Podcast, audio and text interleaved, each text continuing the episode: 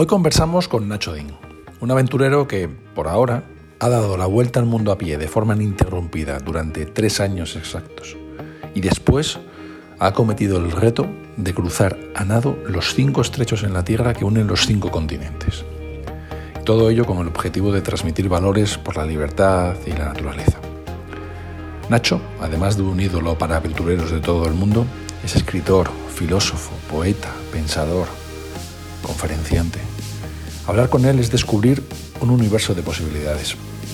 Transmite una serenidad y fe en sus ideas que además predica con el ejemplo y te contagian de pasión, optimismo, reflexión. Para los que les conozcáis, espero que disfrutéis tanto como yo de la conversación. Y para los que le descubrís hoy, que os asombréis con sus retos e ideas. Nacho Din, un inspirador.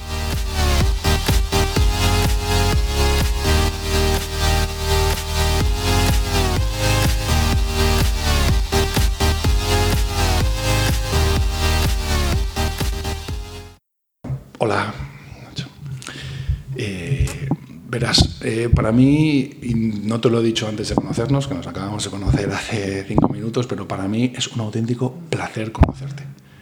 Te lo digo, pero para que sentamos las bases de la conversación. Mm, yo que te llevo siguiendo muchísimo tiempo, desde que te descubrí en un programa de radio, y luego pues te he seguido en tu blog, en Twitter, luego he leído tu libro. Para mí es estar delante de una celebridad, te lo digo con total sinceridad, Nacho. Me parece eh, increíble lo que has hecho y un privilegio poder estar delante de ti. Eh, sabéis que Nacho, ya lo, habré dicho en la introducción, eh, es una persona, de 39 años, que ha recorrido el mundo a pie paso tras paso, 33.000 kilómetros, 31 países. Ahora hablaremos más sobre la experiencia. Eso ya de por sí es increíble. Estar delante de una persona que ha estado tres años recorriendo el mundo día tras día es una auténtica pasada. Tú, te tú estarás acostumbrado, Nacho. Y además, como has hecho muchas entrevistas y demás, pues parecerá, pero es increíble. Y luego no contento con eso, recientemente has unido cinco continentes en nado, eh, más, menos kilómetros, luego hablaremos quizás de ellos, en las condiciones más extremas, mm, en diferentes países, con todo el nivel de preparación que lleva, y además lo haces con un objetivo tan increíble como es la promoción de unos valores por la naturaleza. Mm, creo que con estas palabras, Nacho, muestro mi, admiración por estar delante tuyo. Sin duda, muchísimas gracias, el placer es mío y después de una introducción tan increíble, pues eh, decirte que soy una persona de carne y hueso, tan normal y a la vez tan maravillosa como cualquier otra, como puede serlo tú. Que cuando llueve se moja, si no hay comida tiene hambre, si estás solo echa de menos a los suyos. Ya, ya, ya. Y de carne y hueso. Muchas gracias. Nada, no, no. Gracias a ti por, tu tiempo, Nacho. Eh, yo, he recopilado aquí algunas declaraciones tuyas eh, después de repasar tu libro. El libro es, es, es, es increíble, Nacho. El libro, el libro es largo, el libro es mucho más largo de lo que te podías esperar en un libro eh, aventuras personal, eh, o al menos de lo que yo me esperaba. Pero es que, es que como son tantos países, claro, a veces, pues, a veces hablas de un país, la India, y son 10 hojas, pero claro, es que es la India. Eh, y el libro está, está muy condensado, entonces es muy ameno en el día a día. Lo mezclas además con unas reflexiones que algunas pues, son interesantes. Yo lo recomiendo totalmente. El libro es libre y salvaje. Yo tengo la cuarta edición. No sé si es la última o... Sí, va por la quinta. Ya, va por la quinta edición y confío en que la sexta esté en el horno. Es un libro eh, desde mi punto de vista, no tan largo como podría ser, porque solo cruzar Australia o la India podría ser un libro. Claro, efectivamente. Y está condensado en 20 páginas. Por eso es tan, tan ameno. Sí, yo quería que fuera un libro que tuviera la esencia, que tuviera lo que es único de viajar caminando. Libros de viajes, guías de viajes, hay muchas, de turismo, hay, hay muchas, hay infinidad, pero quería que tuviera la esencia de lo que tiene dar la vuelta al mundo caminando, que no vas a encontrar en ningún otro sitio. ¿Te costó, mucho escri- escribirlo? Está muy bien escrito. Nacho, pero no soy un especialista de la escritura, o sí lo eres, o está, está muy bien escrito. Yo luego voy a leer algunos pasajes y está la literatura, la composición, la estructura, está muy bien escrito. ¿Cómo lo hiciste? Bueno, pues muchas gracias. Llevo escribiendo muchos años, Sí. llevo escribiendo más de 20 años, prácticamente media vida. Ya, ya. pero es el primer libro que hago público. Me gusta escribir desde la propia experiencia, mis propias vivencias y creo que este viaje era una ocasión única para, Sí, para escribir desde la propia experiencia. Cuando terminé la vuelta al mundo caminando recibí una propuesta del grupo Planeta diciéndole que estaban muy interesados en mi historia, que les gustaba mucho mi estilo narrativo y que querían hacerme una propuesta Ya, ya. entonces, bueno, su- la historia es auténtica, el estilo creo que es bueno, llevo ya muchos años escribiendo, creo que lo tengo cogido, y si a eso le sumas el trabajar con un equipo tan bueno de editores como es Planeta, Sí. creo que el resultado es un libro que está bien, que está bien. Sí. Podría haber es- escrito cinco libros, uno por continente, Sí, estar 20 años escribiéndolo. nunca es tarde. Pero la vida es corta, el tiempo es muy valioso, ¿verdad? Ya, ya, ya, y, bueno, no me quería demorar muchos años escribiéndolo. sí, sí, sí, sí. Yo leo mucho y leo mucho de aventuras y eh, los oyentes lo saben, porque he comentado bastantes libros con ellos. Y es un libro súper rápido, súper ameno y, más largo, por ejemplo, de otros que vamos a mencionar aquí después, ¿no? Que tengo, yo siempre me gusta regalar unos libros y aquí tengo pues unos cuantos después, ¿no? Eh, en, en una declaración que he escuchado tuya dices que la épica está en otros sitios. Oh, coño, si, no, si lo que has hecho no es épico, yo no sé qué es. ¿No, no es para ti épico? Sí, es épico sin duda. Eso, ese comentario, si no recuerdo mal, lo dije an- antes de comenzar la vuelta al mundo caminando. Y bueno, era en un, en una, mm, en un intento, ¿no? Una intención de quitarle hierro, de querer decir que esto nace de, la humildad y, y nace de la propia elección personal. No es una carga ni una obligación, algo que me haya impuesto nadie, es mi propia elección.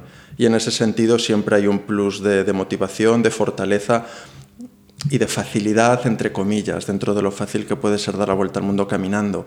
Pero me refería en concreto que la épica está en miles de personas que hay en el mundo, superando enfermedades, situaciones impuestas, en gente que lucha por sobrevivir en una guerra, en fin.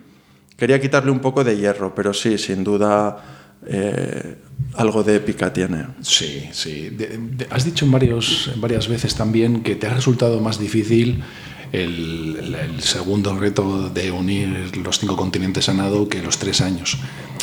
Yo no, a mí no me parece más difícil, porque eh, en el fondo es más difícil técnicamente, puede que sea más difícil de esfuerzo a nivel físico o de, o de inquietud, porque vas nadando, vas nadando en aguas gélidas, entre animales salvajes, pero la dificultad de estar tres años día a día, pues eso es...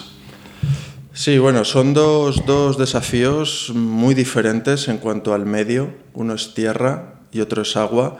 Y ahí radica la gran dificultad del segundo. El agua no es nuestro medio. Sí, Eh, caminar, sabemos caminar desde muy temprana edad. Y todo mi bagaje era de montaña, de supervivencia, de escalada. Es decir, cuando yo me embarco el- en el desafío de unir nadando los cinco continentes, para mí supone empezar de cero. Porque soy incapaz de nadar más de cuatro largos en una piscina. Claro, tú has dicho eso y a mí es que me pasa lo mismo, porque yo hago deporte y hago largas rutas, pero a mí nadar cuatro nados pues, se me hace complicado y tengo fondo físico. Pero claro, su- supongo que es aprendiendo. Sí, como todo, como todo. Creo que la clave está siempre en la constancia, en la voluntad y en cierta disciplina. Y entonces, bueno, pues el primer día nadas cuatro largos el segundo nadas 6, el tercero nadas 8, y a base de leer libros, de ver vídeos, de hablar con otros nadadores, absorbiendo como una esponja toda la información y intentando ponerla en práctica, vas poco a poco mejorando, hasta que un día eres capaz de nadar una hora seguida. Y entonces ya No te comienzas... Efectivamente, porque... No, pero tú, tú- es que has nadado aquí 22 kilómetros, ¿no? Bueno, eh, si has nadado 15 en Gibraltar, 7 en Meiskas, se dice así Meiskas, Sí, 4 en Estrecho de Bering, que aquello debía estar... fresquito. y lejos. Sí, sí, sí. Eh, 22 hacia Oceanía. Eso... El agua estaría cálida, pero cuando lo miras en el mapa tiene mala pinta, ¿eh? De, de largo. Sí, esa Además, fue la travesía. kilómetros.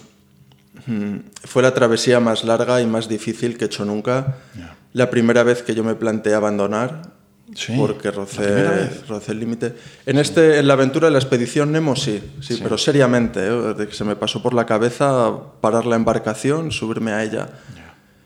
Eh, luego te cuento, fueron 22 kilómetros, que es una distancia muy larga, sí. en una agua que está a 30 grados, la deshidratación es tremenda. Hay fauna marina como cocodrilos de agua salada, tiburones y unas medusas muy venenosas, la medusa irukanji, con lo cual cada minuto que pasas en el agua es altamente peligroso. Cuando por fin alcanzo lo que me han dicho que es la frontera entre Asia y Oceanía, llevo ya tres horas y media nadando, me dicen que se han equivocado, que la frontera todavía está 12 kilómetros más lejos. Entonces, ¿Quién, bueno, en fue, ese, quién fue el listo? en ese, pues, pues a hay que tener en cuenta que Oye, hay, chaval, que te quedan 12 kilómetros. hay que tener en cuenta, claro, que hay regiones del mundo donde la logística no está tan bien organizada como puede ser en Europa o en el Estrecho de Gibraltar. Y luego que no es habitual nadar. Entonces, era la primera o la segunda vez que alguien iba a nadar a esa región y ¿Solo? ¿Solo? ¿Solo lo habían hecho unas dos veces? Bueno, a ver, eh, que hayan unido los cinco continentes nadando, ha habido seis personas. Sí. Ahora, puntos en los que tú puedes unir los continentes hay variantes. Ya. Entonces, en ese lugar, en, en el mar de Bismarck, que yo sepa, habían ido tres personas. Si me apuras, cuatro. Vamos, que no es una playa de Benidorm. No, no, no, no. Sí, sí. Y acabaste los 22 kilómetros. Acabé derrengado, la verdad. Ya, sí, sí. sí, sí, Fue la travesía, como digo, más difícil. Y, y ahí hay que contar un hecho que es que un miembro de mi equipo se tiró a nadar conmigo, se quitó la ropa, se tiró sin ningún tipo de protección a nadar. Y eso me dio mucho ánimo, mucha fortaleza mental y también algo de preocupación. Pero si a este... Cada brazada es un riesgo de que te pique algo. Sí, efectivamente. Si a esta persona le pasa algo, hay que cancelar la travesía, subirnos a la embarcación, ir a un hospital. Sí, claro. Ya, ya, ya, ya, ya. Ya, ya. En, en el libro mm, dices, un día me decía una amiga, ¿te acuerdas de aquellos dibujos que hacíamos de pequeños uniendo los puntos con una línea? A veces la vida es como esos dibujos. Realizamos acciones que parecen inconexas entre sí y no tienen mucha lógica unas con otras. Pero un día trazamos la línea que une los puntos y aparece un dibujo que da sentido a todo lo demás y hace que todas las piezas encajen en su sitio en nuestra cabeza. Eh, a mí me ha recordado al famoso discurso de Steve Jobs que hablaba en Stanford de unir puntos y demás. Eh, los puntos para unir hasta la decisión de salir a andar serán múltiples. ¿Tú, tú lo viste claro? ¿Fue una epifanía? ¿Fue una, ¿Fue una conclusión? ¿O fue un probar? No, fue, fue una decisión premeditada y tomada con determinación, pero no de la noche a la mañana. No, tú, dices una cosa, dices, si haces una apuesta a medias estás firmando una derrota. Sí, Pues ha llegado a mí. efectivamente. Sí. ya, ya, ya.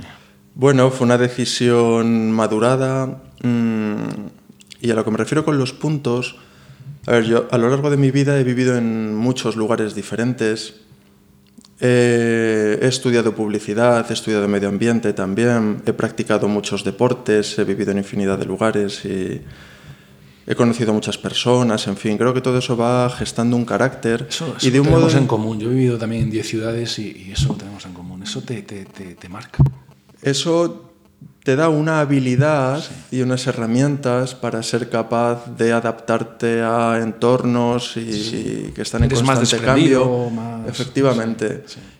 Tienes esa curiosidad por querer conocer, por querer ver sitios nuevos. No estás muy apegado a los lugares y las Sí, cosas. sí. Y yo creo que eso ha ido forjando un carácter en mí, tal vez de un modo inconsciente o irracional, sin darme mucha cuenta de ello, pues durante la infancia, la juventud, hasta que llega un día, un punto, que es este dibujo en el que de repente se abre una semilla en tu cabeza como un sueño. Todos tenemos sueños o muchos ten- tenemos sueños, ¿no?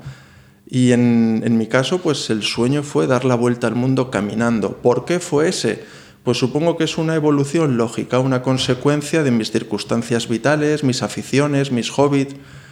Y mm, como a otro le podía surgir cualquier otro sueño o proyecto. Sí, sí, sí. sí. Y lo difícil fue tomar la decisión. No es una decisión sencilla, como digo, que tomes de la noche a la mañana. Hay que hacer un ejercicio de honestidad, de decidir o saber quién eres, qué quieres, mirar a la vida a la cara. Toda decisión tiene unas consecuencias y sabes, bueno, que es una aventura de la que no sabes si vas a volver, si vuelves, quién vas a ser piensas en tus seres queridos también, en fin, es una apuesta al 100%, Sí, como la sí. vida creo que, que se merece, ¿no? Sí, es una apuesta total, total. Se te nota en, la cara, ¿eh? Cuando, y tú seguro lo ti- lo tienes que haber visto, cuando repasas las fotos, además aquí haces el ejercicio de poner, de poner todas las fotos Sí. por, por- por- por- por- en periodos de tiempo regulares y, a- y en los vídeos. La, diferencia de la cara de salida a la de llegada es increíble, increíble. Se te ve ahora nos dirás tú, ¿no? Pero se te ve mucho más maduro. ¿Qué te ha aportado lo que es de, principio a fin, ¿no? ¿Ha sido un descubrimiento personal? Porque es que la diferencia que es muy llamativa, ¿eh? ¿A ti también te, te pasa esa? Bueno, yo creo que el cambio sobre todo es interior. Hay Sí, un cambio físico, está claro, pues que, que choca mucho, ¿no? Con, Choca la, im- mucho. con la imagen del- de la persona que, que salió. Sí. Que salió, bueno, pues con, afeitado, con el pelo corto, aseado, su ropa completamente Una, limpia, ca- una deportiva. cara, una cara algo de niño, ¿eh? Una cara, te, ¿qué te dirías? ¿Con 33, 32? Eso es 33 años. 33. sí. Claro, pero, pero aún así tenías una cara de, de- de- de- Sí. niño, ¿sabes? Una cara no, no de niño, ¿no? Sí, sí, sí. Tengo buena genética, siempre me echan menos años de los que tengo. Sin embargo, yo creo que el, el- el hambre, el espíritu es algo que va por dentro. Esos son, al fin y al cabo, aspectos superficiales, ¿no? Eh, la ropa limpia, deportiva o el Sí, aspecto. sí, el sí. coraje y la valentía siempre van por dentro, ¿verdad? Y bueno, pues hubo unos cambios físicos, perdí hasta 12 kilos de peso, llegué pues con, en fin, eh, la barba, el pelo largo, otro Sí. tipo de, de ropa, Sí, ¿no? Pero el cambio, el cambio es, es interior. Y, y- y bueno, es el cambio después de haber estado tres años cada día completamente diferente, en sitios nuevos, en infinidad de, de entornos muy distintos, Ya. de culturas, de ecosistemas, sobreviviendo con las únicas herramientas que tienes encima, que eres capaz de portar Sí. con tu propio peso. Eh, miles o cientos de amaneceres, de atardeceres, de... Cada día era diferente. cada día es completamente nuevo. Sí, en serio. Ya. Absolutamente. Parece que... No hay una rutina, Hombre, vamos. Lo, lo entiendo en el cambio de cultura, ¿no? Mm, Que ahora te preguntaré por ello, pero eh, cada día de un país será igual, ¿no? Otros 30, 40 kilómetros, pero claro, la- la- lo que te puede pasar cada día puede ser absolutamente diferente, claro. Claro, ten en cuenta que cada día amaneces en un sitio diferente a donde vas a dormir esa noche. Simplemente Ya, ya, ya, hay un cambio. El paisaje que vas a ver con tus ojos es un paisaje completamente inédito, nunca lo has visto antes. Yo lo más lejos que había estado en mi casa, en mi, en mi vida, era Estambul. Estambul era lo más lejos que yo había viajado en mi vida. Ya, Una vez que alcanzo Estambul, todo va a ser un constante adentrarse en la novedad. Sí, el- porque Europa, quieras que no, tiene puntos en común, claro. bueno, Francia, Italia, la Europa del Este, ya hay un salto cualitativo. Ya hay un salto, sí, ya hay un Lo que es Eslovenia, Serbia, Croacia, Sí, yo Bulgaria. conozco Serbia y Croacia y el salto, el salto se nota, se nota considerablemente. Luego te das cuenta después de atravesar Irán, Bangladesh, que, que Serbia y Croacia, pues estabas tan a gusto, ¿no? Y- Ya, ya, ya, Sí, ya. sí. Sí. Pero sí, eso, ¿y eso qué ocurre? Que mm, en un mundo que valora más la estabilidad, la seguridad, el confort, por encima de otros valores como es arriesgarse, como es la pasión de vivir, pues choca, cuesta entender. Pero eso a mí me hace sentir tremendamente vivo, esa novedad, ese descubrir el mundo a la velocidad que te da el caminar, como un niño viendo cosas nuevas, animales, eh, en fin. Ya. Sí, porque en el libro dices, ¿por qué caminar? Porque nunca algo tan sencillo me hace sentir tan vivo. Sí. Y es verdad, porque mm, caminar, yo también camino. Pero es verdad que la velocidad a la que ves las cosas es mm, la adecuada. Porque en bici no, yo en bici no me entero. Yo en bici voy por paisajes espectaculares y me tengo que parar, porque no me entero. Y ya no digamos en vehículo y demás. Caminando es... Yo nunca lo había parado a pensar, pero sí, es la forma de sentirse más vivo por- porque, porque todas las experiencias las vives de una forma directa, directa. Es la manera más cruda Sí. de estar en un sitio. Lo que pasa es que ese cambio interior se, se nota también externamente. Igual también es que físicamente, oye, pues, pues sí. Eh, al principio has comido poco, has dormido mal. Seguro que al principio fue duro, pero te acostumbraste rápido. Y de, y de hecho me da la impresión de que incluso te vigorizó el comer poco, el dormir poco. ¿Es así? Bueno, yo creo que hay muchos tabús que he roto en este viaje. Precisamente uno de ellos importante es el referente a, a la alimentación, a, Sí. a- a la comodidad, ¿no? Parece que no hay más allá, que no, se pueden realizar grandes esfuerzos con cantidades de comida bastante menores, durmiendo en el suelo de una tienda de campaña, alejado de una, una higiene o un confort, ¿no? Como es tener tu ducha diaria, abrir una nevera. Y no solo com- compruebas ese potencial tremendo que tenemos físicamente, pero sobre todo mentalmente. Y ese, ese- esa vuelta al mundo, también lo digo, es una vuelta al mundo de ahí fuera, pero a la vez ha sido una vuelta a mi mundo interior. Sí, ese camino que haces hacia tu interior de descubrimiento. Hay un más allá también de las tecnologías. Se puede estar sin móvil y sin ordenador hoy en día que parece imposible. ¿No parece? ¿eh? Pues vas rompiendo Sí, sí, una seguro. serie de paradigmas y de tabúes, ¿no? Y Seguro, seguro. Eh, Respecto a la tienda de campaña, dices, dices por aquí, me gusta dormir en la tienda, me hace sentir más salvaje, hace que el viaje se acerque más a aventura y a supervivencia, a silvestrado, en contacto con la naturaleza. Caminas y plantas tu hogar en cualquier parte, libre e independiente, esa burbuja protectora, tu espacio, resguardo y cobijo, apenas una lámina de tela dentro de la cual te sientes como en casa. Y recorrer el mundo como un sin tierra, un vagabundo, ave de paso y estar a gusto en cualquier sitio porque tu hogar está en tu interior y tu casa en todas partes.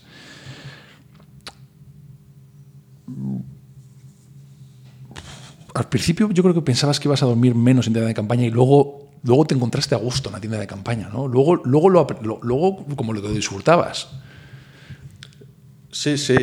Porque si no, no escribes esto, no...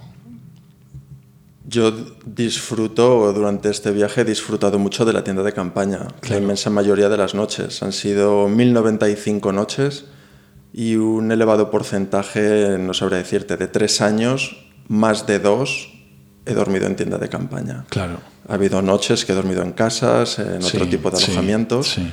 Pero la mayoría han sido en la tienda de campaña. Era tu hogar en ese momento, totalmente. Es, es uno de los elementos protagonistas del material, del equipaje. Igual que el carrito en el que llevaba el equipaje, Sí, la sí, tienda sí. de campaña ha sido el lugar en el que he pernoctado y ha sido la misma.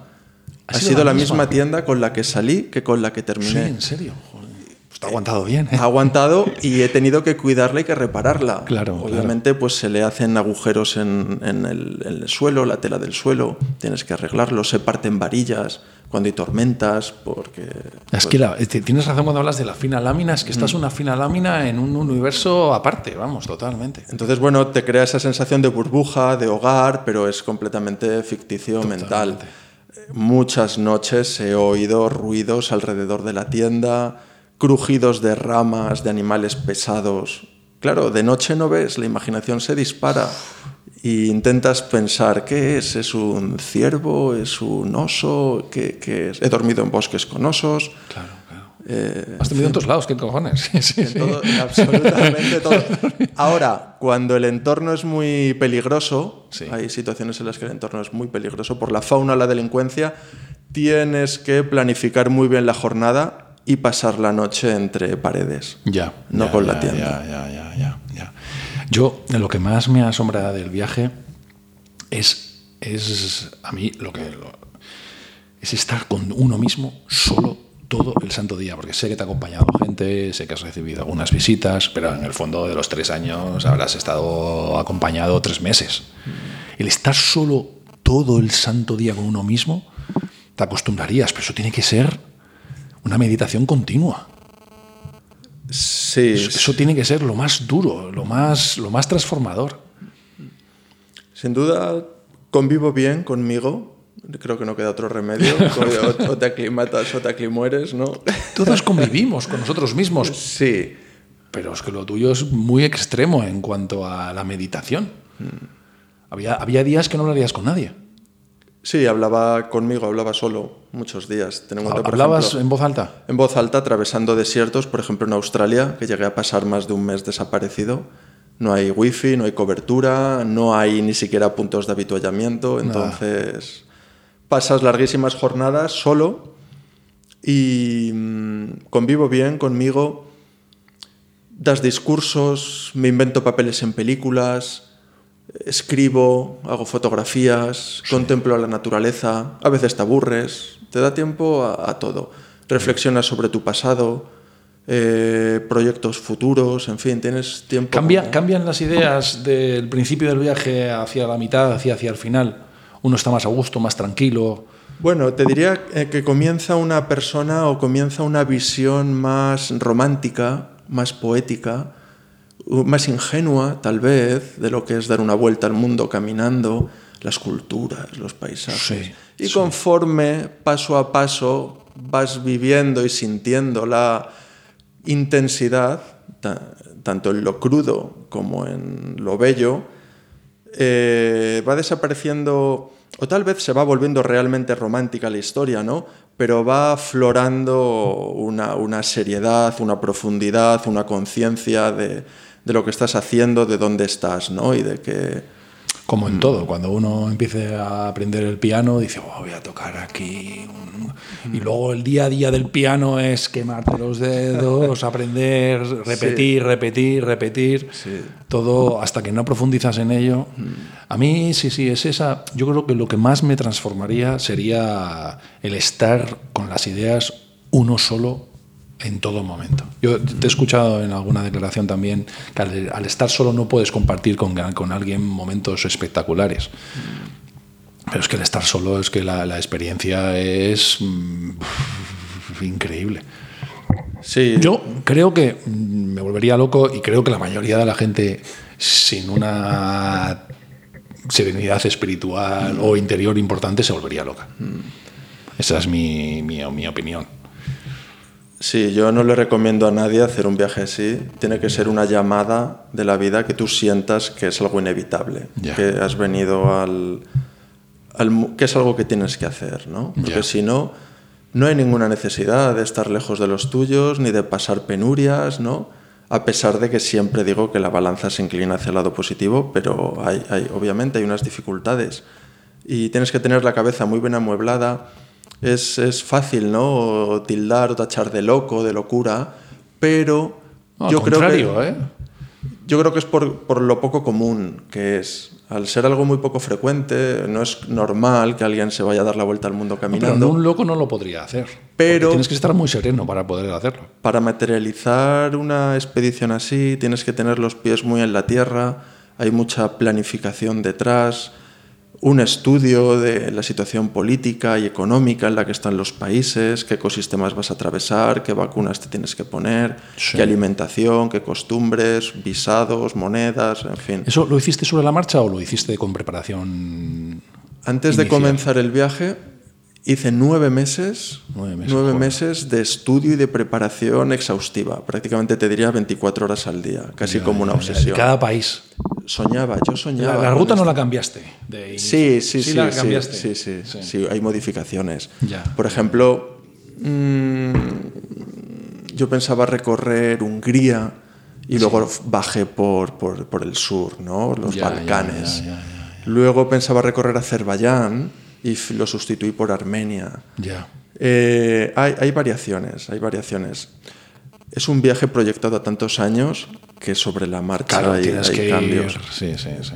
Principalmente por las recomendaciones también de gente local. Ya. Gente local que vas conociendo y te, te recomienda pues, que por esta ruta es más bonita o por esa es más segura o que por ahí tienes contactos que te pueden ayudar. Ya, ya, ya, ya. ¿Las, las embajadas son útiles?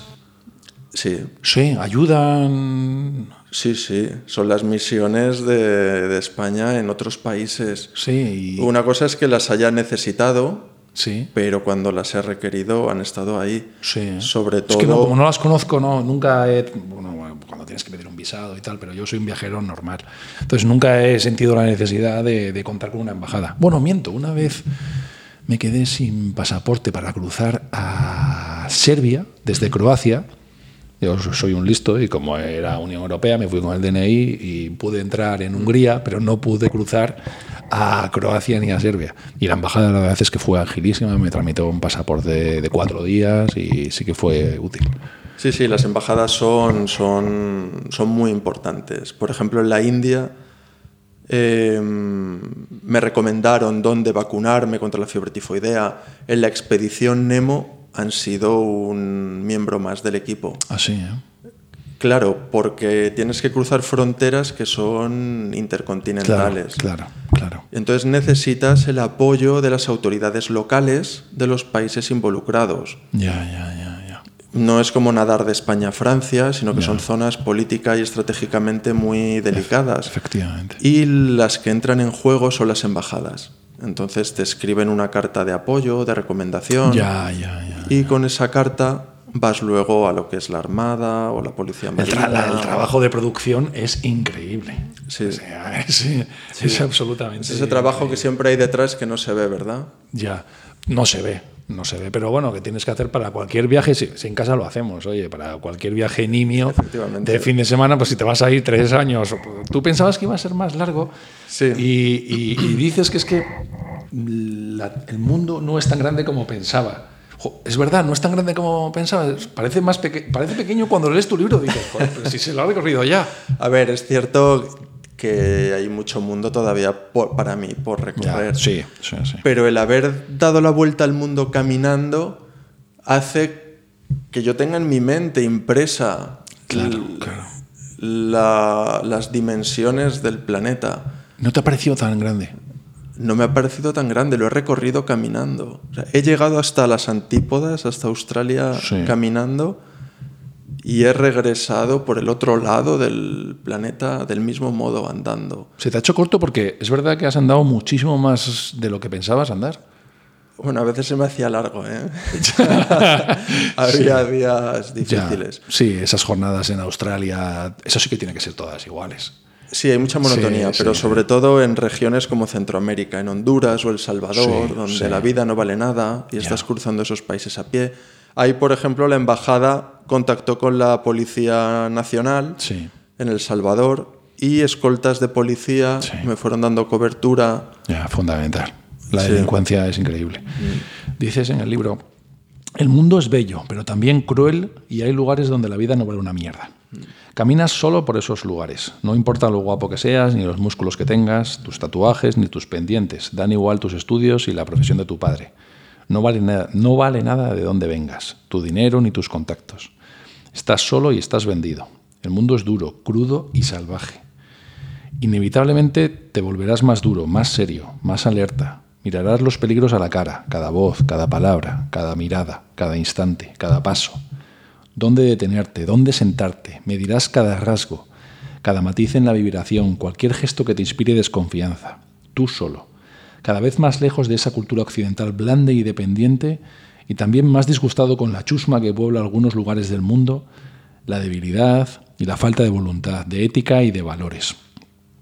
Yo tengo aquí dos preguntas. Primero, es verdad, tiene pinta que te has vuelto súper duro. Me refiero una especie de Jason Bourne de, de, la ambientación. ¿Es, así un poco... ¿Has detectado movimientos, sombras? Tienes que haberte eh, convertido en un águila de eso. Hmm. Bueno, no te queda más remedio. Yo creo que las circunstancias obligan. A veces estas sonrisas que son falsas, verdaderas. Estás en entornos mm, tensos, delicados, ¿no? agresivos y, tienes que estar muy alerta. Tienes que estar con los cinco sentidos puestos a por dónde vas a, caminar, qué personas hay, todo el mundo te ve pasar, más aún con un carrito azul, eres blanco de todas las miradas. Sí. Y como te digo, hay lugares donde la vida no vale nada y, vas solo, vas solo y a pie. La velocidad máxima a la que vas es 5 kilómetros por hora. Solo te tienes a ti para protegerte y, desenvolverte ¿no? en el entorno. Te volverías un experto en, caminar a horas del día, por la sombra, no la sombra, ¿sabes? Eh, Avenidas principales. Eh, Sí, sí, no te queda más remedio. Y luego también pues, eh, hay cierta tensión que incluso podría llamarse, llegar a, ser hasta ansiedad en algunas regiones, porque ya no es un salir a disfrutar, ya no es un salir a ver el paisaje, es un salir a jugarte el tipo y a conseguir recorrer los 50 kilómetros que distan hasta el siguiente punto donde a media tarde poder pasar la noche. Sin que te hagan nada. Y... No, has tenido Has tenido partes espectaculares, pero has tenido partes jodidas. ¿eh? La parte de Centroamérica, yo que he leído y te he oído, se tiene que haber sido angustioso, ¿verdad? Sí, sí, realmente. Cada mañana, como te digo, de sopesar la opción de decir, sigo caminando o tirar de hasta del último recurso, ¿no? Pues si puedes ir acompañado, si te pueden escoltar, en fin. Y, y sí, sí. La India también fue duro. La India fue dura, pero por otras circunstancias. La India fue dura por las circunstancias ambientales que hay tan agresivas. No ya tanto de delincuencia o violencia, sino por la... Hay no hay delincuencia allí. Hay delincuencia, hay delincuencia. Sí, sí, la hay.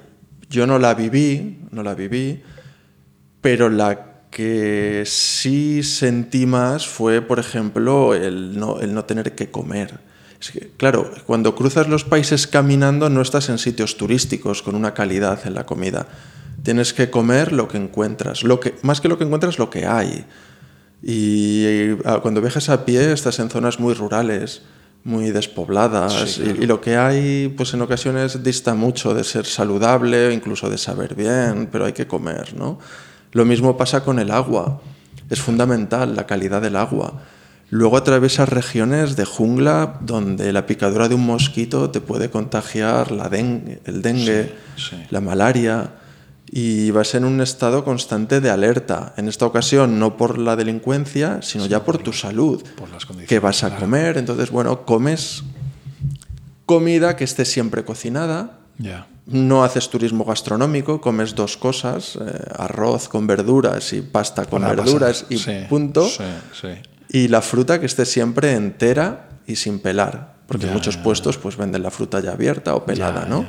Entonces, bueno, hay que tener unas, unas normas allí de... Sí, a ese país no, no lo disfrutaste. y luego, ¿dónde dormir? Se hace de noche y ¿dónde duermes? Si estás en una jungla donde hay macacos, murciélagos como balones de fútbol colgando de las ramas, tigres, rinocerontes, serpientes. Dices, aquí voy a poner la tienda de campaña.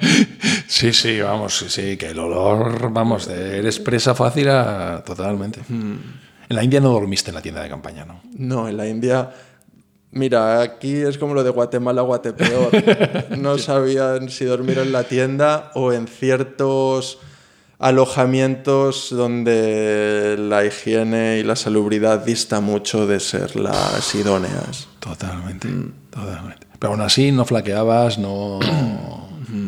Sí, bueno, también ocurre, te voy a decir una cosa, el cambio es gradual. Es decir, yo cuando llego a la India llevo ya nueve o diez meses caminando. He cruzado Europa, he cruzado parte de Oriente Próximo, Turquía, Georgia, Armenia, Irán. Es decir, llevo ya un bagaje y la aclimatación es paulatina. No es como si coges un avión de España a la India y es un shock brutal. Fue un shock también, pero bueno, ya tienes cierto rodaje en el caminar, en el comer cosas diferentes. Hay, otros países que te han encantado y hay algunos que es lógico, Costa Rica, Australia, lo puedo llegar a entender, porque... pero hay otros que te han sorprendido como Irán, por ejemplo, y como, como un sitio maravilloso para, para explorar.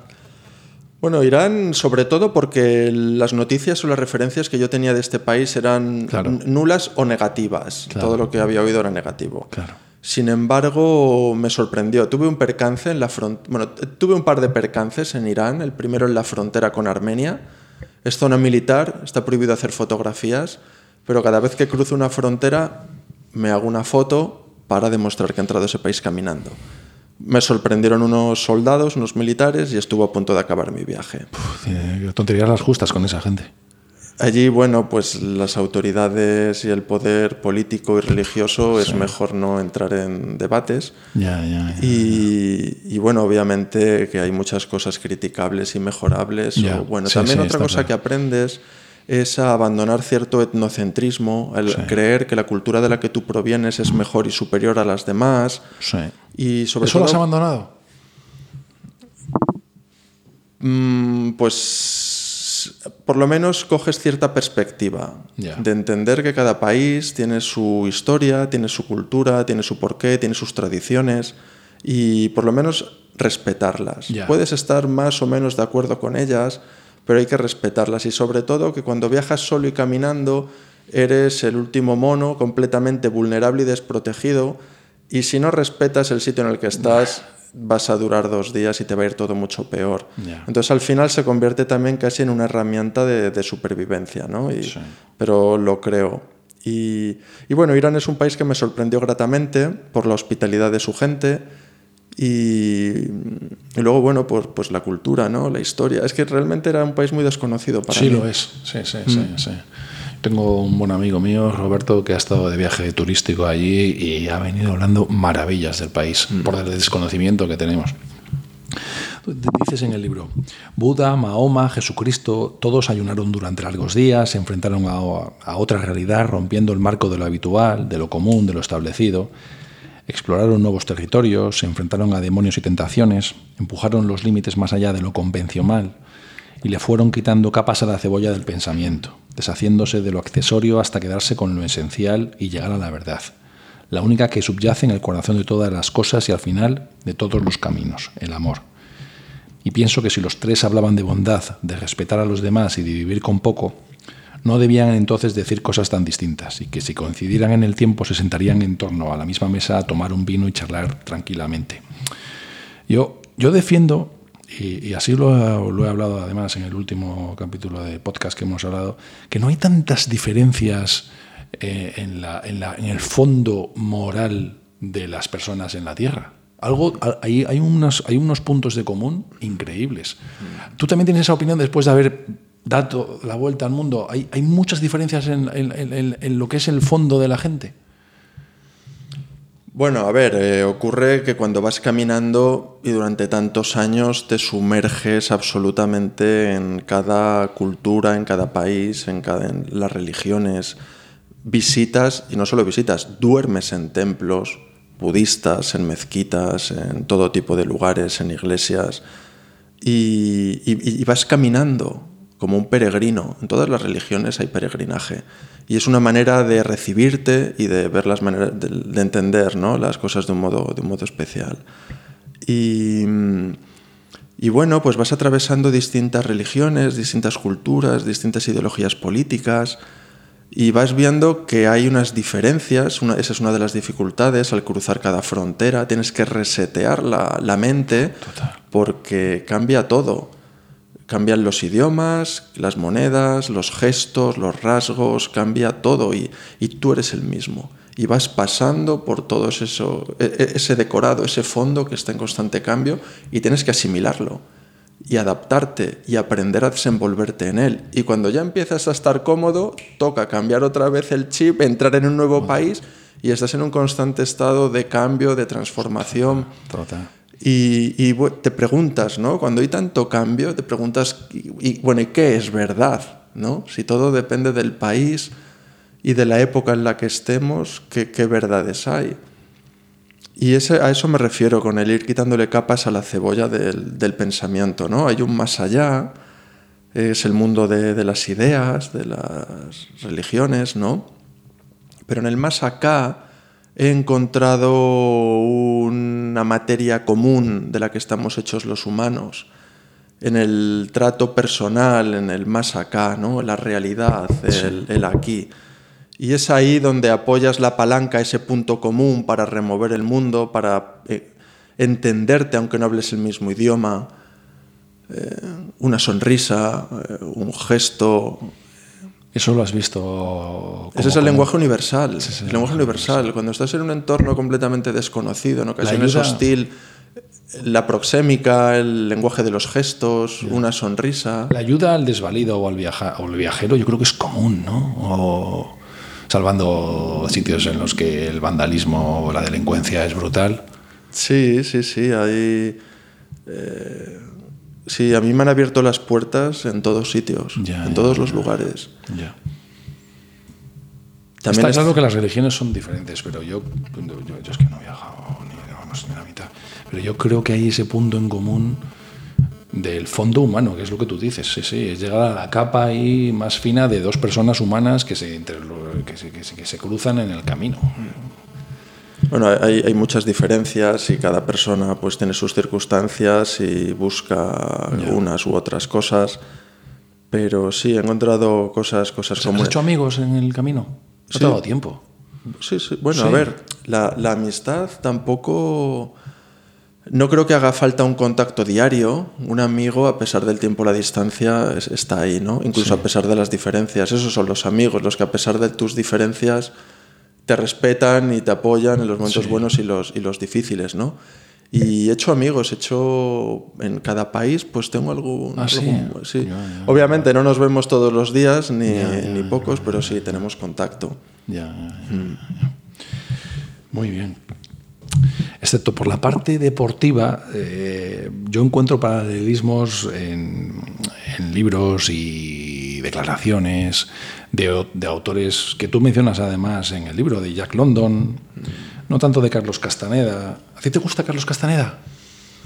Pues leí, recuerdo que leí un libro antes de comenzar precisamente La, Vuelta al Mundo que se llama Una realidad aparte. Sí, y en esa época estaba leyendo libros de Walt Whitman, un poeta estadounidense de Jack London, de Carlos Castaneda, y el nexo que había común era el que hablaban del poder que tenemos de crear la realidad. El futuro no es inevitable, es inventable. Todo está inventado por alguien, todo lo ha dicho antes alguien, cualquier cosa. Y ser consciente de ese poder, de que tenemos el poder de escribir las páginas de nuestra vida, de crear la historia. Ese era el nexo que yo encontraba en común, ¿no? Yo, yo, yo, lo veo en otros autores. Cada uno en su estilo. Walt Whitman a lo mejor más poético, Carlos Castaneda más relacionado con experiencias alucinógenas. Yo, he leído a Carlos Castaneda y sí, me encanta la idea fundamental, pero luego lo veo un poco más chamán, un poco más. Son distintas vías de aproximación. Sí, sí, sí. A la realidad. Yo, yo, veo otros como Turó, de hecho, tengo aquí un libro. Walden. sí, sí, este lo, Me encanta lo, ese lo, has leído. Ah, sí, pues. sí, sí. sí, sí, Ah, sí. Ya, ya, ya, sí, sí, pues me encanta. Este... Ah, pues te lo iba, te lo iba a porque yo, yo, los paralelismos los veo, los veo claros. Sí, sí, sí. sí, Además, una persona bien formada, que si no me equivoco estudió en Oxford. Sí y, inteligente, buena escritura. Sí, yo, yo veo... Un tratado maduro sobre la vida en el campo y sobre la sociedad. Sí, Y, y, y, al mismo tiempo como tú, que, que, que, volvió, que pasó un tiempo retirado, un tiempo pues, pues muy asceta, muy, muy con lo fundamental, mm. pero luego volvió a explicarlo. Mm. Que hay otros el famoso, la famosa película de Hacia Rutas Salvajes o el libro, que, que, que, que, era una huida hacia adelante de- de- desesperada. Pero sí que hay ciertos con, conocimientos de no estar satisfecho con, lo, con, con- con la realidad moderna, ¿no? Tú te inspiraste en ellos, te, te sirvió de inspiración. Este podcast se llama El Inspirador. Eh, ¿Has seguido a alguien, algún inspirador para ti durante el viaje, antes del viaje y a- o ahora mismo? Bueno, yo creo que todo, un poquito al hilo de lo que decíamos al principio, de ir uniendo puntos, Sí. pues supongo que las lecturas forman parte de, de tu vida como una experiencia, ¿no? Y, y me gusta mucho Thoreau, me gusta mucho Jack London, Sí, claro. y yo creo que ese espíritu de conexión con la naturaleza, de desprendimiento, de vida salvaje, de libertad, es lo que Sí. subyace y lo que a mí me, Sí. me mueve, ¿no? Sí. Como autor te podría hablar de Jack London y de Thoreau, precisamente ahora que sacas aquí el libro. Sí, sí, sí, sí, sí, Pues lo tenía para regalártelo, te lo regalo igual. Así tienes De- una edición. No sé si tienes la misma o tienes Otra, otra. otra. Pues sí, sí, sí. Sí, sí, sí. La, la- la- la tienes, la tienes aquí perfecto. Tengo más libros para darte. Tengo otro de Carlos Llano, que fue nuestro anterior, nuestro anterior eh, eh, protagonista. No sé si conoces a Carlos. Conozco a Carlos, Sí. tengo el libro Ah, y sí. me lo he leído. Pues estuve, estuvimos con Carlos hace un mes o un par de meses. Sí. Y fue espectacular la experiencia. Sí. ¿Te conoces a Carlos? Sí, sí, le conozco Sí. en persona. Vino a una presentación de mi libro, de Libre y Salvaje, Ah, sí, ah, muy bien. Y me saludó. con Planeta. Y me regaló su libro. Ah, ya, ya, y ya, en ya, esa- ya, te puedo hablar que fue ahora cosa de dos años. Sí. dos- Efectivamente, mi libro lo publiqué en 2017 Ya. y en una presentación que hice aquí en Madrid vino, tuvimos el gusto de conocernos en persona y me regaló un ejemplar de su libro. Yo estuve con él hace un mes, quizás antes de las vacaciones, un par de meses.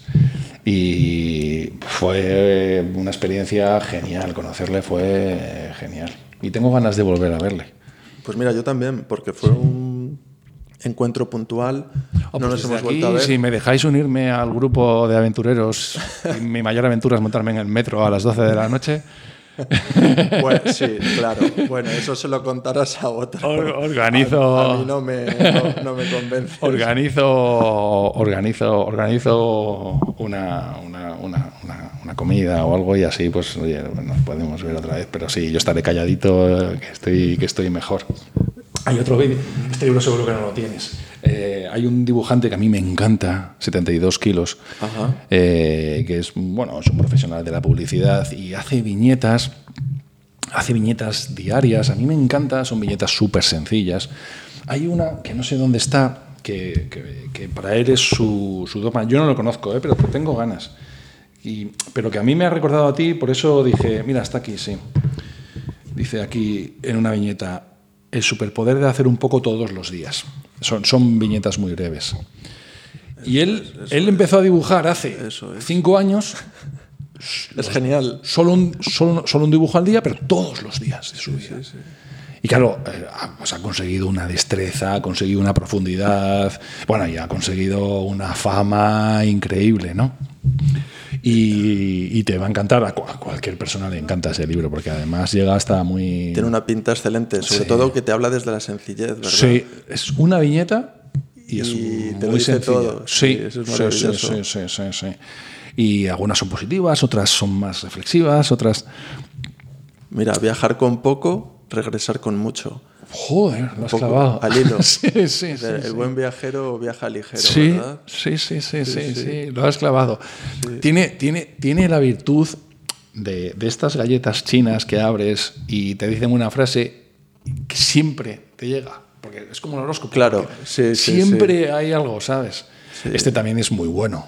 Gracias por darte el primer paso. Ya, ya, ya. Efectivamente. Bueno, tiene varios libros publicados Sí, y pensé que, que te gustaría, sí. tiene muy buena pinta. Tiene- y tiene una parte que a mí, a mí a- conocer a, a- esta persona, que todavía no lo conozco, tengo ganas de conocerle. ¿Qué se llama? Pues, ¿cómo se llama? No Pues lo sé no cómo sé, se llama. no pone, en el le- libro le- no pone el- le- pone pues, el pues título. Le he escuchado otro día en la radio. Eh, se llama, sé que vive en el País Vasco, eh, sé que vive en Bilbao, que es publicista. Mira, Borja. Borja. No, no, no, no, no, no. Óscar Alonso nace en Bilbao, quiere hacer cine. Sí, sí. Eh, Óscar Alonso se llama. Joder, estaba leyendo Borja. No, baja de 92 kilos a 72 kilos en 2008. Por eso es su apodo de artista es 72 kilos. Eh, y está muy bien. Y está muy bien como sugerencia, porque él dibuja y a mí me ha descubierto que, joder, que se puede dibujar. Yo soy nefasto dibujando. Ya somos yo, dos. yo solo suspendí, en el colegio solo suspendí arte y plástica. Mis, mis, mis, mis, mis criaturas de arcilla eran lamentables. Pero es verdad lo que dice él, dices, no tienes que saber dibujar, solo tienes que dibujar un poco todos los días. Y el solo el mero hecho de dibujar, solo el mero hecho de pensar y de plasmar, te ayuda. Y tienes razón. Yo lo recomiendo. Lo recomiendo. Y bueno, luego tengo aquí otro que no sé si tendrás, este Turo, que es, yo no sé qué aventuras nuevas tendrás. Yo creo, quiero pensar, yo te he oído que quieres ir a los polos, que quieres remar o hacer en remo travesías, pero deduzco que- que tendrás ganas de ir a África. Y es un libro que me ha parecido interesante, de un viaje a África, no, de- no como libro de viaje, sino un- algo más práctico, más profundo. ¿Qué, qué más tienes en mente? Pues tengo muchas cosas en mente. sí, sí. ¿A África vas a ir? Tengo, estoy seguro, estoy seguro. Ya. Estoy, estoy seguro. No sé cuándo, pero tengo muchas ganas. No sé cuándo ni cómo, porque recorrer África caminando probablemente vaya en un medio de transporte más rápido, ¿no? Ya. Pero, Por, pero el, sí, por el riesgo de la delincuencia. Bueno, andando es, todo es diferente, ¿no? Y no sé cuándo iré, ahora mismo tengo otros proyectos, estoy acabando un libro y haciendo un documental de la expedición Nemo, Sí. que publicaré en el año que viene. Y estoy dándole vueltas a algún nuevo, alguna nueva aventura, Ya. siempre pues bueno, ligado a la naturaleza, a la conservación del planeta Sí. Y en un medio pues diferente. Ya hemos hecho caminando, hemos hecho nadando, vamos a ver qué es lo siguiente. Sí, de, dices, la tierra no es una herencia de nuestros padres, sino un préstamo de nuestros hijos. Eh, ¿Qué hacer? Hablas de educación, y está claro, hablas de legislación y hablas de innovación. El día a día es que te come. El día, lo digo como, lo digo como experiencia personal. Eh, ¿qué, qué- qué- qué hacer en el día a día? ¿Qué, qué hacer mañana? O- porque es que el reto es tan fuerte, pero el día a día a mí se me olvida después. ¿Me explico? ¿Tú qué haces ahora para poder mm, tener un mejor medio ambiente, para poder... ¿Qué, recomiendas? Porque ya, ya, has, ya has hecho bastante trabajo por, por, por, por explicarlo, por darlo a conocer. En la expedición Nemo tiene ese enfoque, ¿sabes? Sí. Sí, mira, es que precisamente he visto una viñeta en el Sí, libro que me has sí, enseñado sí, antes. sí. Es el superpoder de hacer un poco todos los días. Es eso, es Pues un poco todos es, los días. Eso es, eso es la constancia y, y un pequeño cambio en nuestros hábitos o estilos de vida. Hacemos política con nuestras acciones. Siempre nos quejamos, ¿no? Que nos gusta Claro, que nos den porque- las porque- cosas porque hechas. te vas a la macroeconomía, te vas al plástico, te vas al ozono, y es que. pff, Bueno, pues de qué está hecho lo que consumes, por ejemplo. ¿De qué está hecho? ¿Quién lo ha hecho? ¿Cómo ha llegado hasta tus manos? Entonces, fijarte en esas... Ser un poco más consciente de que muchas cosas que, consumi- que consumimos no son tan necesarias y que tienen un coste para el planeta. Ser más conscientes, ¿no? De que tal vez ser un poco menos Sí, puede ser, lo de la conciencia puede ser. sí, y sí, de lo sí. que consumimos, Sí. no todo lo necesitamos. Entonces, bueno, son pequeños hábitos, pequeños gestos que piedra a piedra, acción Ya. a acción, grano a grano, la suma de todos. Obviamente uno frente al mundo pues está solo y se ve muy inválido. Pero sumando entre todos, como ciudadanos, No, y que te- me, me da la impresión de que la concienciación existe solo en el mundo moderno. Eh, tú has hablado de ello, que la concienciación en el resto del mundo, en Asia, eh, no, es, no, es- no es tal. Y en realidad el mayor problema que tenemos es en el foco me imagino que será en todos lados, pero el foco de contaminación en Asia es brutal. Y yo es que donde veo el mayor riesgo, claro. Sí, también aquí la conciencia es mayor porque ya hemos pasado por todas esas fases por las que están pasando ahora los países en vías de desarrollo, que están empleando y miran al primer mundo, ¿no? Llamado primer mundo, y dicen, a ver si vosotros, ustedes, lo han ¿por qué nosotros no? Claro, Podemos pasar claro, por el petróleo, por el carbón, y pretendemos o queremos... eh, pero también es una oportunidad para todos esos países en vías de desarrollo.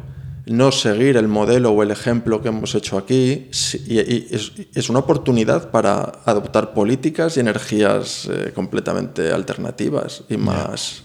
Yo, yo, yo me quedo con lo que dices de solo ser conscientes día a día de lo que compras. De, de- de- de dónde está el origen de lo que compras.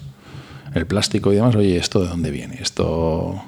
A mí ahora me, me dicen en el Mercadona si quiero bolsas de plástico o bolsas de cartón. Y siempre digo de plástico, joder. Pues mira, puedes tener Ya, tu bolsa ya, perfectamente Ya, ya, y cada vez que vas a la compra vas con, con tus bolsas Claro, tuyas. claro, claro. Pero soy el típico impresentable que digo, joder, la bolsa la tengo en el coche tal, no Eso, sé qué. mm, bueno, Entonces, sí, sí, es, es eso. sí, sí, sí. Es también una cuestión de hábitos, de romper Ya, ya, inercias. Eh, dicen que los hábitos eh, tardas uno- un- una serie de días ¿no? En adoptar nuevas, nuevas rutinas. Ya, sí, está claro. Hasta que ya las has interiorizado. Bueno, pues en, en eso estamos. Luego también pues hay inercias, hay mucho bombardeo por otros lados, ¿no? Que, que es difícil compensar, ¿no? Ya, ya, ya. Pero bueno, mm, no es fácil. Pero no por ello vas a, vas a cejar en el empeño. Mm, Muchísimas gracias. Para terminar, me gustaría leer aquí una, algo que me, me ha parecido una reflexión que, si la quieres explicar bien, yo, no- yo no sé si la he entendido del todo o no estoy de acuerdo con algunas partes, pero me parece una declaración de intenciones, ¿no? Dices en el libro, nos dicen que hay que comprar, consumir, rodearse de cosas, pero cuando lo hacemos seguimos insatisfechos. Cuando no podemos nos genera frustración. Hemos elegido el sedentarismo, la comodidad de un sofá entre cuatro paredes y la falsa seguridad de un trabajo frente a la brisa del océano, el viento frío que corta nuestra cara en el gélido invierno, los bosques nevados, las hogueras y las noches bajo el inmenso cielo estrellado. Hemos renunciado a la vida libre y salvaje y nos hemos alejado de la naturaleza, condenados a vivir amontonados en ciudades de humo, asfalto y metal, sin ni siquiera haber abandonado la lucha por la supervivencia. Nos han conducido como a un rebaño, como a un burro tras la zanahoria del progreso. Y lo peor de todo es que somos cómplices del engaño. Pero en la naturaleza de una vida sencilla está todo lo que necesitamos.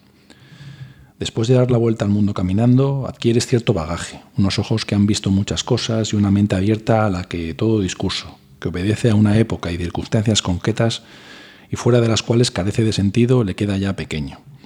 Te transformas en una persona libre que a fin de cuentas, si cree en algo, es en sí misma. Es una declaración de, de intenciones total. De- yo, yo estoy de acuerdo mm, la primera parte en la que dices de comprar, rodearse y que seguimos insatisfechos y nos genera frustración. Es, es clara y evidente. Es clara y evidente.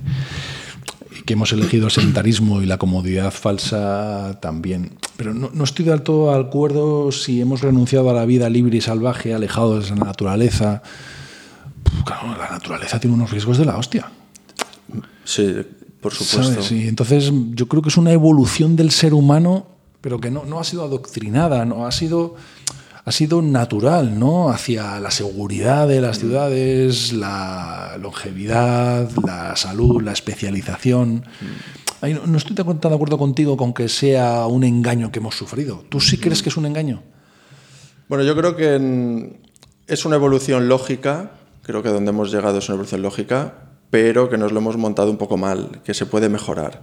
Es cierto que desde que vivíamos en cuevas, eh, atemorizados de los rayos, hemos buscado el... Es una búsqueda de poder. La, busque- la evolución de, de la humanidad es una historia de búsqueda de poder, de poder entender el entorno, de poder ponernos a salvo de él, de poder controlarlo, crearlo. Y, y bueno, e- e- es lógico, ¿no? Y hemos llegado hasta aquí en esa búsqueda de seguridad y de confort, pero a costa o a qué precio, ¿no? Eh, Y es un poco la, la- lo que expreso en este texto. Es un texto largo que Ya, tiene ya, mu- sí, sí, sí, por supuesto. muchas ramificaciones. Sí, sí, sí, no, no, no, por supuesto. Pero lo que quiero decir es que este progreso está siendo a costa Sí, del planeta y de la naturaleza Sí. y de nuestro contacto y nuestra relación con ella. Como si fuéramos algo completamente diferente o independiente, la naturaleza fuera una postal, algo que ver a través de una pantalla, olvidando que somos parte de ella y que lo que le hacemos a la naturaleza o al planeta nos lo estamos haciendo a nosotros mismos.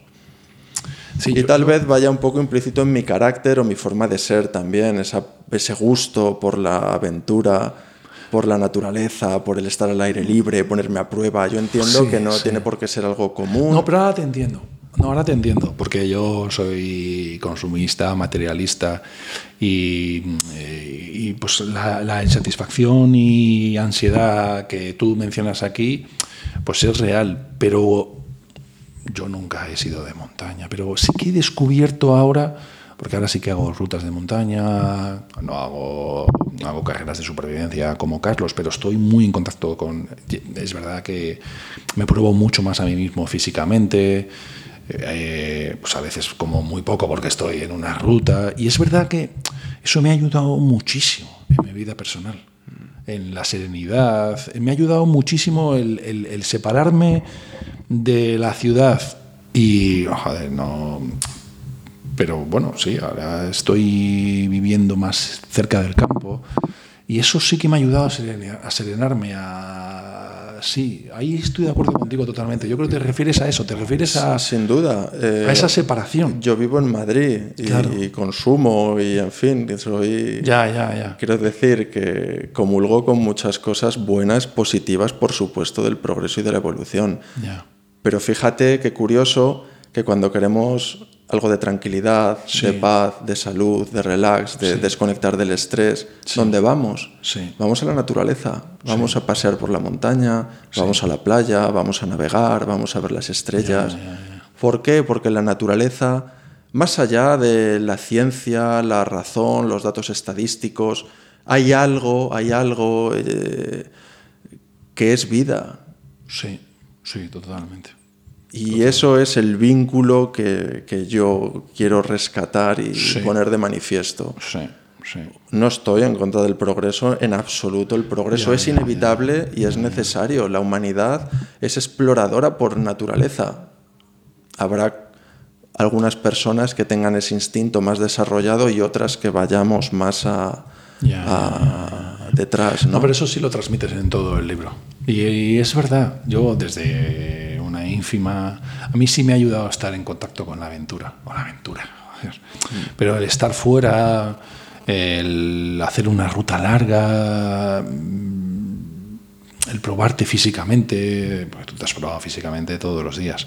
Eso sí que ha ayudado a, con la vida diaria totalmente. Totalmente, totalmente.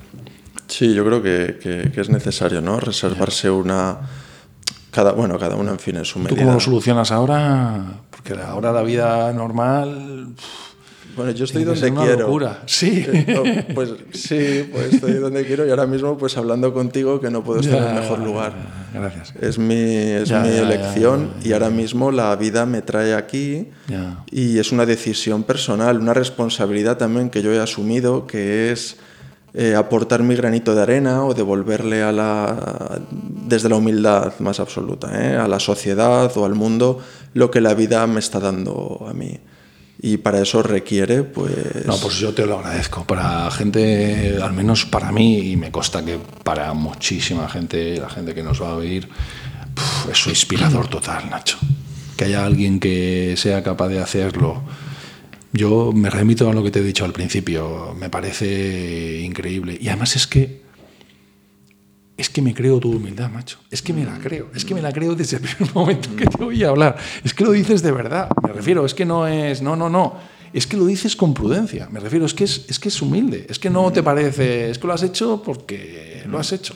Sí, es humilde, no mohino, es decir, soy una persona orgullosa de lo que hace, pero sin mirar a los demás por encima del No, hombro, yo, ¿no? yo- he conocido a otros, a otros aventureros y, y, bueno, eran imposibles, chaval, por favor, es que no me acercaría a ellos ni, a- ni a mil metros. Tengo dos en la mente que no pienso decir su nombre, soy una persona respetuosa. Sí. Pero, pero no, no, no, no, no. Y además es que te sigue pareciendo algo normal y algo... Sí, sí.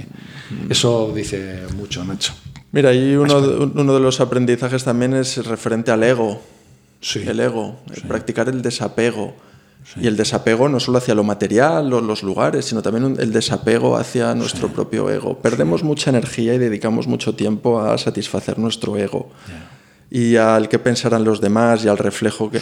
Si de- dedicas todo ese tiempo y toda esa energía y mantienes el foco en, en lo Joder, que Nacho, quieres, es en tus es proyectos... increíble. El último libro que me acabo de leer se llama El enemigo es el ego, de Ryan Holiday. Pues mira, Un libro, bueno, joder, si lo llego a saber, te lo traigo en vez de los dos repetidos. Y habla de esto, pero claro, es, es tan complicado y, y es que tú lo has encontrado. Tú lo has, has, encontra- has, has conseguido luchar contra, contra el ego. No es fácil, yo vamos, estoy lejísimos de poder llegar a luchar contra él. Bueno, no lo, no lo sé. Yo creo. Bueno, creo que a lo mejor tú me conoces un poco más de lo que yo te conozco a ti, pero me da la impresión de que tú también eres una, una gran persona aventurera, ¿no? Como Soy un crack, soy un crack. Estoy segurísimo. Estoy segurísimo. No, no, no, no, no, Y- pero no, no, eh, pero es, es- es- es- es admirable. Y lo del ego lo, lo conseguirás día a día y sobre todo estando contigo mismo. Carlos me lo decía, Carlos me decía que cuando te desprendes de todo el tema materialista, consumista, es cuando encuentras la paz. Él, de hecho, se quiere ir a vivir a África, porque dice que allí no necesita nada, te desprendes absolutamente de todo. Y veo muchas similitudes, muchas similitudes en cuanto a quitarte capas y al desprenderte de cosas que no son necesarias. Tú lo, has demos- tú lo has demostrado día tras día, día tras día. Eh, Yo algo que, que he descubierto también es eh, tener un propósito. Sí. Es decir, una guía o... Pero es que la gente con ideas tan claras como la vuestra, a mí lo que me gustaría es, es trasladar tu experiencia a mi día a día y por eso hacemos este podcast y por eso hablamos y por eso nos das pistas de cómo hacerlo, ¿sabes? Porque el día a día de la gente más común, pues te surgen estos problemas. Y entonces con quedarme con dos o tres pinceladas de, de lo que nos has dicho hoy, pues es muy útil y por eso te agradezco muchísimo, Nacho, que nos hayas dedicado este tiempo. Sí, sí, una hora y cuarto. Muchísimas gracias. Pues muchas gracias a ti Álvaro y es un placer. Gracias, Nacho. Hasta la próxima. Hasta pronto.